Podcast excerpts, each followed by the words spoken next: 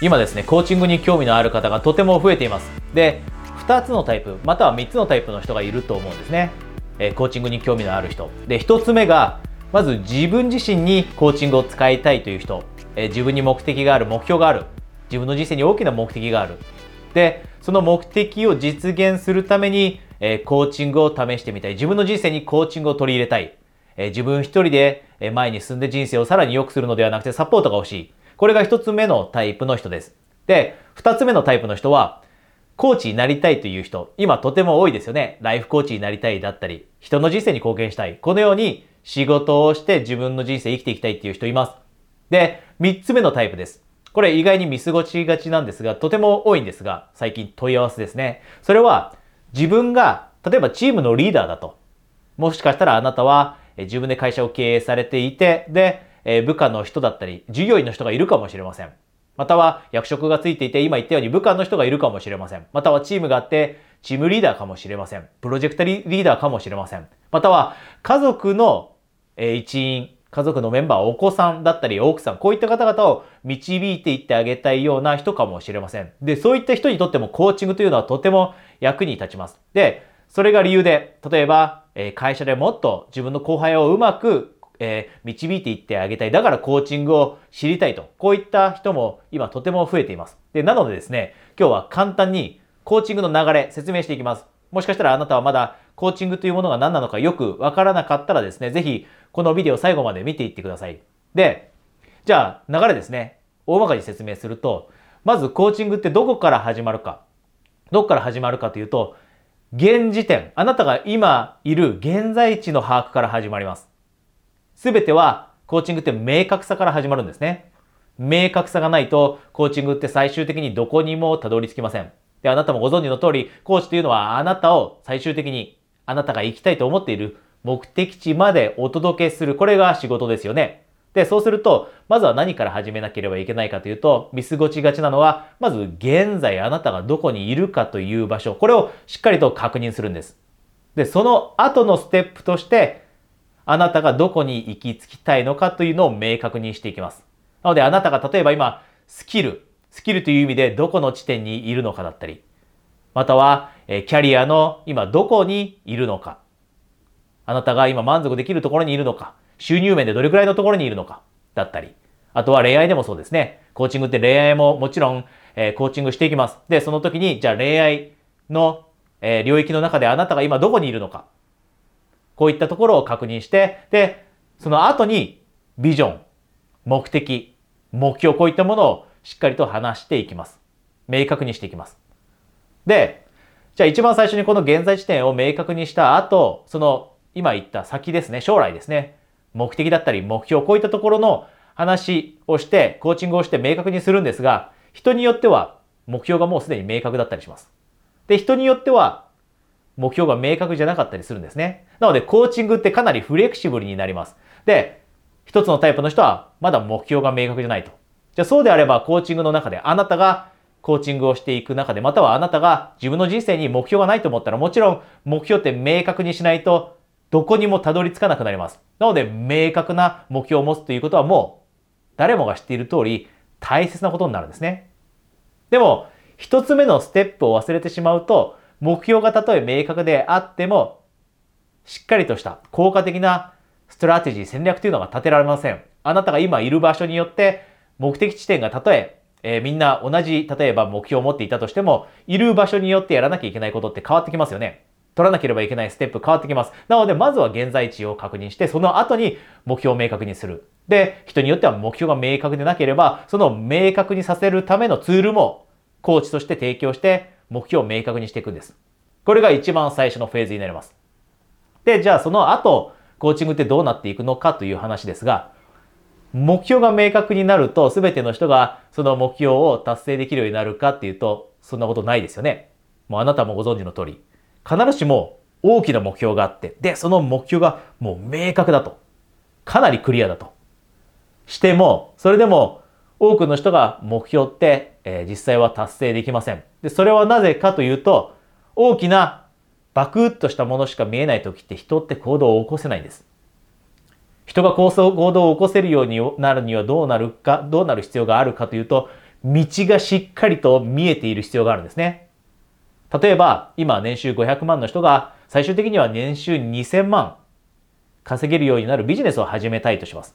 で、ビジネスの内容も決まっています。こんなことをして2000万稼げるようになりたいと。でも、じゃあ、そこまで明確になったとしても、じゃあ具体的に何をしなければいけないのと。具体的にどんなスキルを身につけなきゃいけないのと。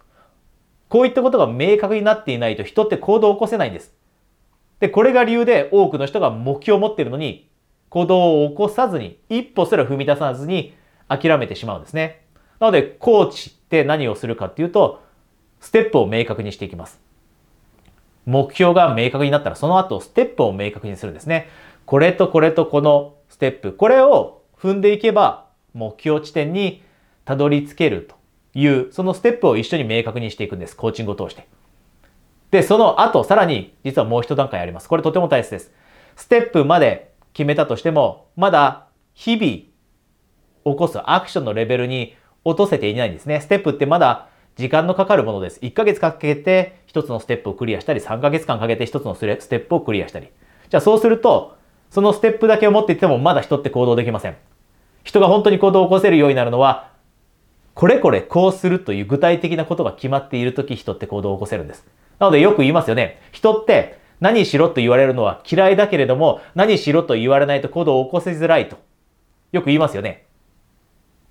人って人から何しろって言われるの嫌いだけど、でも具体的な行動を示してもらわないと、アクションプランを示してもらわないと行動を起こせない人がたくさんいると。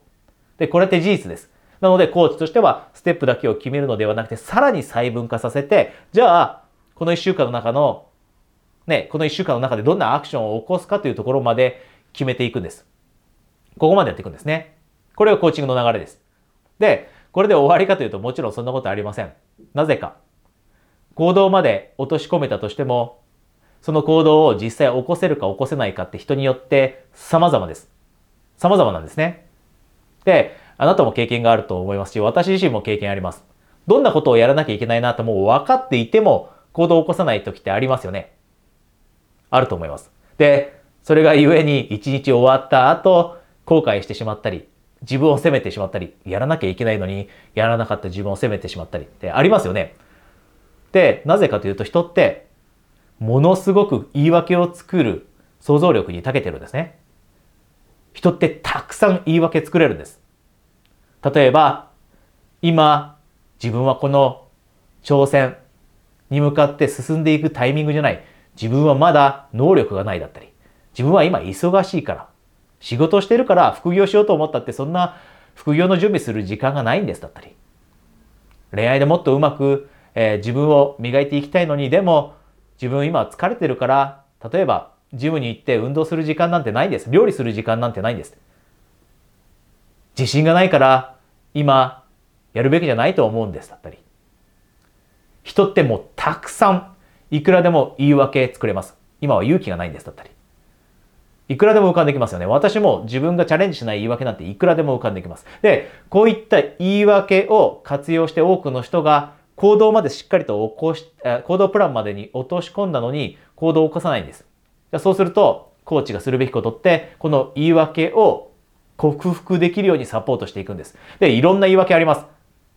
時間がないっていう言い訳ありますよね。で、そうしたらもちろんタイムマネジメントうまくなるようにコーチングをしてサポートしますよね。で、エネルギーがない人もいます。疲れているっていう人もいます。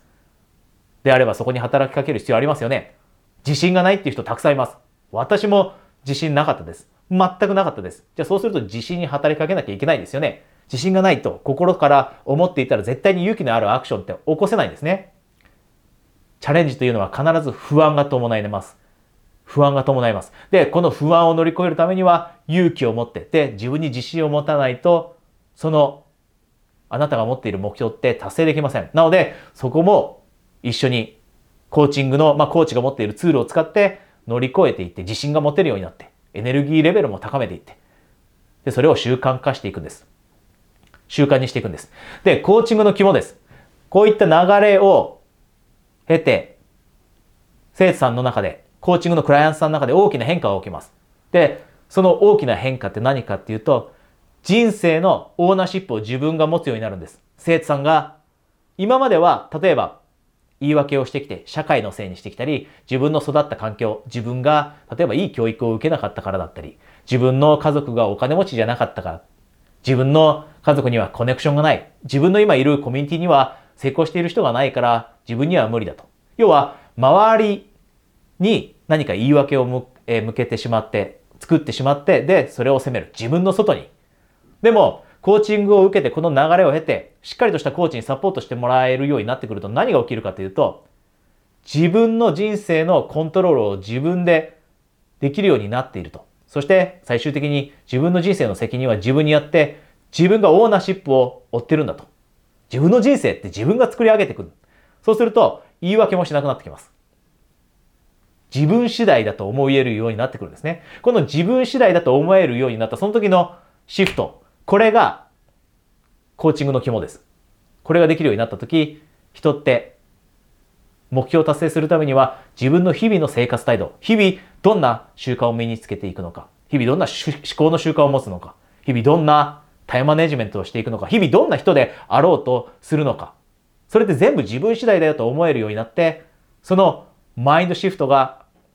生徒さんの、クライアントさんの目標達成のスピードを一気に変えていきます。で、目標達成の可能性も一気に変えます。これがコーチングの流れかつコーチングの肝になります。えー、少しでも役に立っていると嬉しいです。で、ここで一つだけお知らせがあるんですが、私はもうご存知の通りコーチングを長年やってます。で、もしあなたが本気で、えー、コーチングをしたいと、自分の人生にコーチングを取り取り入れていきたいと思っていて、まずは、えー、試してみたいと。コーチングってもうご存知の通り、一回やる、やって終わりなわけではありません。え、ある程度の期間、例えば3ヶ月、6ヶ月間ぐらい続けるものですよね。で、それって、でも、自分がまず一度試してみないとわからないと。自分が楽しめるものかわからないと。自分が人生に取り入れたいと思うものかわからないと思っていたらですね、今、体験コーチングのキャンペーンやってます。で、その情報はこのビデオの下にあります。え、確か LINE でですね、え友達登録してもらって、で、その後体験コーチングとだけメッセージを送っていただくと、えその情報、え内容届くので、ぜひですね、LINE に登録しておいてください。えそれではまた次のビデオでお会いしましょう。コーチ、大塚海人でした。